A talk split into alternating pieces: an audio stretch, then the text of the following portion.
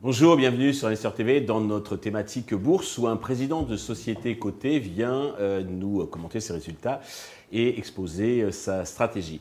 Aujourd'hui, nous accueillons Jean-Michel Caram, le président de Memscap, qui fabrique euh, les meilleurs détecteurs de, pression au monde. Jean-Michel, bonjour. Bonjour. Eh bien, commençons, si vous voulez bien, par la présentation de Memscap pour ceux qui ne connaissent pas ou qui connaissent peu l'entreprise? Memscap, c'est un fournisseur de capteurs de pression pour l'avionique et le médical. On fournit aussi une petite niche euh, dans les communications optiques pour lesquelles on fournit des, atténuateurs optiques variables. Donc, ce sont des composants qui sont pour la, la, gestion de la puissance du signal sur la fibre optique. Mais vraiment, le cœur du métier, c'est la pression pour ces deux marchés, l'avionique et le médical. Et Memscap est caractérisé par avoir un des meilleurs capteurs, si ce n'est pas le meilleur capteur de pression du monde, en termes de stabilité et de précision. Quand on dit stabilité, ça veut dire la dérive dans le temps. D'accord. Alors, est-ce que vous pouvez peut-être insister un peu sur justement ces euh, spécificités, ces caractéristiques qui vous distinguent ben, des autres acteurs de, votre marché? Oui, euh, en fait, euh, nous utilisons une technologie qui est très particulière, qui est la technologie des MEMS. Micro Electromechanical System, en français c'est microsystème. En fait, mhm. ce sont des puces sur silicium qui nous permettent de miniaturiser euh, de réduire les coûts, de euh, une fiabilité accrue, de baisser la consommation d'énergie. Et cette technologie, on l'utilise pour faire euh, ces capteurs qui sont très très très précis. Ça veut dire aujourd'hui, vous pouvez trouver des capteurs de pression mhm. qui, dans, dans, dans, la voiture, par exemple, pour quelques dollars.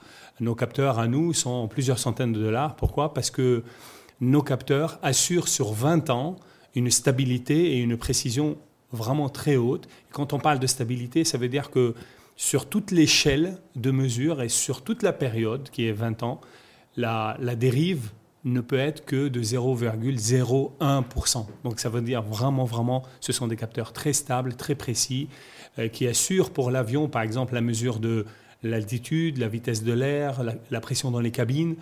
Euh, dans, le, dans, les blocs opératoires, la pression sanguine invasive, les systèmes de dialyse, etc. Donc ce sont euh, des capteurs qui sont très pointus et pas n'importe quel capteur. C'est pour ça qu'ils sont utilisés sur ces secteurs. Absolument. Ok. Vous avez publié le 25 janvier votre chiffre d'affaires. Dans les grandes lignes, qu'est-ce qu'il faut en retenir? En fait, ce trimestre est clé. vraiment, les analystes attendaient le nouveau MEMSCAP qu'on a annoncé il y a plus de 3-4 ans, j'ai fait un plan que, j'ai présenté à l'ASFAF qui, mhm. qui s'appelait Heading for 2023, euh, donc euh, allons, le plan de, 2023. Mhm.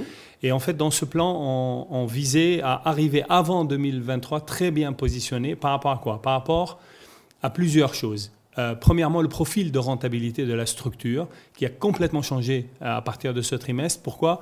Parce qu'on avait un, un, un noyau de perte qui était l'usine américaine qui perdait beaucoup d'argent. Euh, en fait, on avait besoin d'avoir cette usine parce que pour cette fameuse niche qui est l'atténuateur optique variable pour la fibre optique, nous avons besoin de cette usine. Personne ne sait fabriquer cette puce jusqu'à maintenant, à part cette usine dans le monde. Et donc, euh, on la maintenait. Avec ces puces, on gagne beaucoup d'argent. Nous avons des marges qui sont de l'ordre de 60%. Le problème, c'est que les coûts fixes de cette usine sont tellement élevés que tout ce qu'on gagne, ben, on le perdait. Absorbé. Mmh. Et, et, du coup, on passait notre temps à courir derrière euh, ce trou pour le boucher.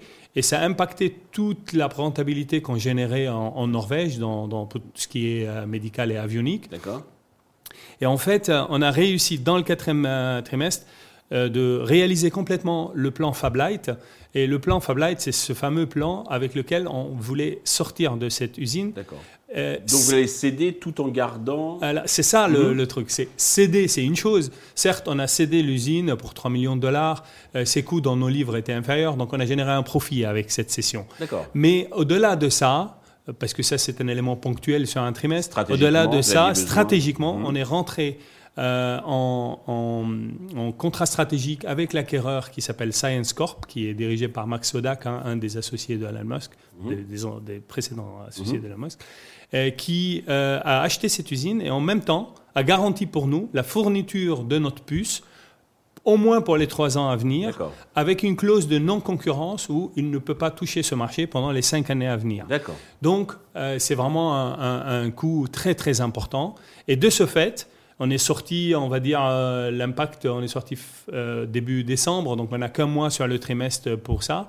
Mais à partir de 2023, les communications optiques ne font que générer euh, de, profit. Alors, quand on a décidé de céder cette usine, en normes et FRS, on était obligé de, euh, de, sortir tout le business américain parce que c'est actif à céder.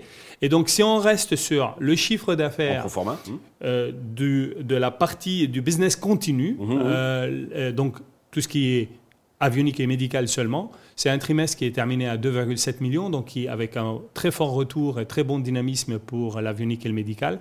Ce dynamisme et cette tendance de croissance va continuer. On a fait plus 17, mais on va avoir une belle croissance l'année prochaine aussi. Ce business en soi, il est rentable, très rentable. Euh, malgré, euh, sur ce trimestre, il a généré 0,2 millions euh, de profits, mais on s'attend à une, un accroissement et euh, du volume de business mhm. dans euh, ce marché. Et à partir de 2023, vu, vu cet accord stratégique, les communications optiques vont revenir dans nos chiffres d'affaires et on veut revenir dans notre rentabilité. Et c'est pour cela que pour l'année 2023, on l'entame avec beaucoup de confiance, tant en croissance qu'en rentabilité. Alors justement, quels sont les enjeux pour les prochains mois? Vraiment, pour, euh, pour nous, aujourd'hui, notre stratégie, elle est, euh, elle est, elle est divisée en, de cette manière-là. Mhm. D'abord, les communications optiques, pour nous, c'est une niche. C'est pas un grand marché. C'est quelque chose qui, c'est un marché qui est de l'ordre de 4-5 millions, mais, qu'on maîtrise. Et maintenant, il va être rentable et mhm. ça va devenir un cash cow. Mhm. Les deux marchés de croissance sont l'avionique et le médical. Dans l'avionique, aujourd'hui, où sommes-nous? Nous sommes dans l'avion, on vole dans plus de 50 000 avions, et dans cet avion, on est au niveau du cockpit, donc tout ce qui est air data computer, donc l'altitude, la vitesse de l'air, etc. On est au niveau des cabines. Alors, il y a deux autres endroits où on n'est pas. Donc, on est aussi dans, les, dans les chasseurs, tout ce qui est masque à oxygène, les, sièges éjectables. Chez les militaires. Euh, dans le militaire, oui, on est, en fait, aujourd'hui, euh, Memscap vole dans plus de 50 000 avions donc les Airbus, les Boeing, etc., les avions d'affaires, mais aussi, les chasseurs, mmh. les drones de militaires, etc. Donc euh, aujourd'hui, nous servons ce, marché-là et sur ce marché-là, on est le principal acteur. Par contre, il y a deux autres endroits dans l'avion qu'on n'a pas à, adresser pour le moment. Un, c'est les moteurs. Avec les moteurs, il y a deux endroits. Il y a les Engine Monitoring Unit, donc c'est le premier. Et puis il y a le FADEC, parce que c'est le Full Authority. La, la différence entre les deux, c'est qu'il y en a un qui mesure, qui donne l'information, et dans le deuxième, on, part à la décision même. Donc ça, c'est un marché qu'on n'a pas touché encore, pour lesquels on a eu dans les années précédentes beaucoup de subventions euh, de la Norvège, le programme STEG 1 et STEG 2, qui nous a permis de développer un nouveau capteur qui supporte la pression des moteurs qui est très grosse. Et dans les années à venir, ça va être un marché pour nous qui est important, qu'on va adresser. On va aller vers ce marché. Et il y a l'autre partie hydraulique où on ne va pas toucher. Et dans l'avionique aussi, on a une très forte croissance en ce moment dans tout ce qui est drone, euh, dans tout ce qui est RVSM, euh, l'air data euh, haute qualité, etc. Donc l'avionique est appelé à se développer fortement et on va vraiment travailler ce marché-là. Et, adresser les moteurs. Dans le médical, nous sommes aujourd'hui dans tout ce qui est pression sanguine invasive, donc tous les moniteurs de Siemens, de Philips, etc., qui sont dans les blocs opératoires. mais aussi, on est rentré dans le système de filtration sanguine avec des appareils où on est là en design euh, dans, la pression sanguine, on est, on, a, on est comme un accessoire d'un moniteur, alors que dans l'appareil de dialyse, on est vraiment dans l'appareil. C'est un business qui s'est beaucoup développé et on a un autre marché aujourd'hui qui est tous les produits implantés dans le corps humain. Euh, je ne veux pas citer certains, mais mhm. euh, voilà, on, est dedans aussi. Alors les, les années à venir, ces marchés-là vont se développer, mais en plus, euh, on est en train de préparer un nouveau capteur pour les années 2025-2026 où euh, on réduit un peu le coût de nos capteurs à nous. Donc aujourd'hui, nous, notre solution est de 250-300 euh, euros mhm. et on cherche à avoir une solution qui est autour de 60 euros pour adresser d'autres marchés de dialyse qui sont les marchés de dialyse de moins euh, on va dire moins cher, mhm. plus, plus massif. Donc, mais ça reste quand même des capteurs chers. Hein. On n'est pas dans les capteurs de, dollars. Mhm. Donc, donc voilà la, les, les, vraiment la stratégie sur les trois ans à venir euh, et qui va se matérialiser vraiment dès, dès les débuts de 2023. C'est très clair. Pour conclure, avez-vous un message particulier à l'adresse des investisseurs qui nous regardent? Oui, en fait, vous savez, je n'ai pas, pas, le droit de commenter mon cours de bourse, hein, mais Memscap, c'est un cas d'investissement maintenant qui est vraiment très très bon. pourquoi? Jusqu'à récemment, la, valeur était un peu délaissée euh, parce que en fait, c'était un peu monotone, les chiffres d'affaires qui se répètent, les, choses pas, pas, vraiment beaucoup de visibilité. Aujourd'hui, la société est devenue une valeur pas seulement de rentabilité, mais une valeur de croissance. Deuxièmement, les deux, et rentable et voilà, Profitable growth. Mhm. Euh, donc voilà. La deuxième chose, c'est on a une équipe de management qui a traversé toutes les crises euh, qui, depuis, euh, qui a géré euh, la période de crise vraiment très massive, que ce soit celle de la fibre optique, les marchés de, la période de 2009, qui n'a pas fait appel au marché depuis 2013, parce qu'elle a, elle a fait que la, boîte génère un EBITDA positif. C'est une société qui a beaucoup de cash. On, a, on est en cash net, donc hors dette, à 5 millions. Aujourd'hui, on a 5,5 millions de disponibilité hors nos stocks, etc. Mais on a aussi euh, une, une, dette qui est de moins de à peu près 0,5 millions.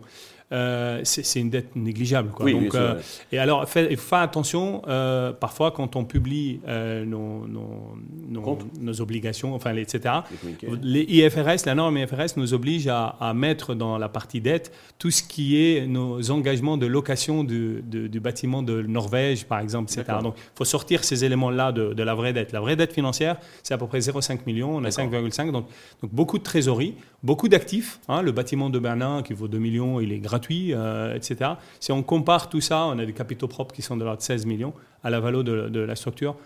Tout le monde comprend que c'est quelque chose, c'est un, cas d'investissement qui est, vraiment beau à avoir. Je pense qu'il y a des investisseurs qui ont, bien compris. Merci pour euh, toutes ces précisions. Ah, merci, euh, merci Stéphane de, m'accueillir. De, continuer donc cette, cette, belle aventure. merci à tous de nous avoir suivis. Je vous donne rendez-vous prochainement sur Investir TV avec un autre président qui viendra nous exposer sa stratégie et commenter ses résultats.